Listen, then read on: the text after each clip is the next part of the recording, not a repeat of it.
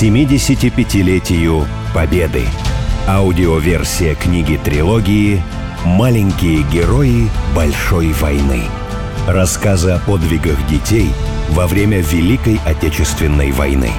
Автор и составитель – военный историк, писатель Аркадий Никаноров. Книга выпущена благотворительным фондом «Спешите делать добро». Вступление Оксаны Федоровой, основателя фонда. «Мисс Вселенная 2002». Читает Юлия Такшина, актриса театра и кино. Жора Артеменков расписался на Рейхстаге. Жора Артеменков, сын полка знаменитой 150-й Идритской стрелковой дивизии, водрузивший знамя победы над Рейхстагом – Воевал в группе армейских разведчиков. Переодевшись в лохмотье, проникал в населенные пункты, занятые врагом.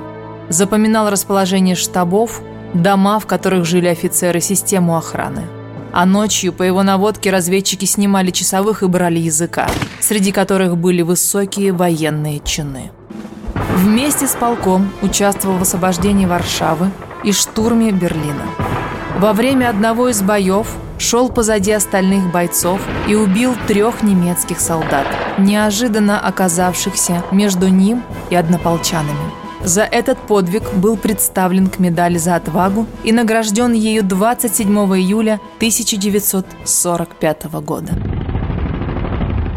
Когда его дивизия пошла на штурм Рейхстага, Жору не могли удержать, и один из первых со своим автоматом ворвался в здание. После боя он, как и другие воины, расписался на стене Рейхстага. Этот момент был запечатлен в советской кинохронике. А потом ему пожали руку его товарищи по разведке Мелитон Кантария и Михаил Егоров, будущие герои Советского Союза. Награжден медалями за освобождение Варшавы, за взятие Берлина и за победу над Германией. В 1985 году награжден орденом Отечественной войны первой степени. Известной стала фотография, на которой 14-летний Георгий Артеменко стоит на ступенях разрушенного Рейхстага.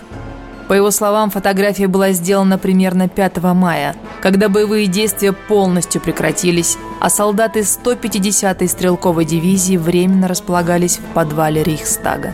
Впервые снимок был опубликован в 1975 году в «Комсомольской правде» в статье «Где ты, сын полка?».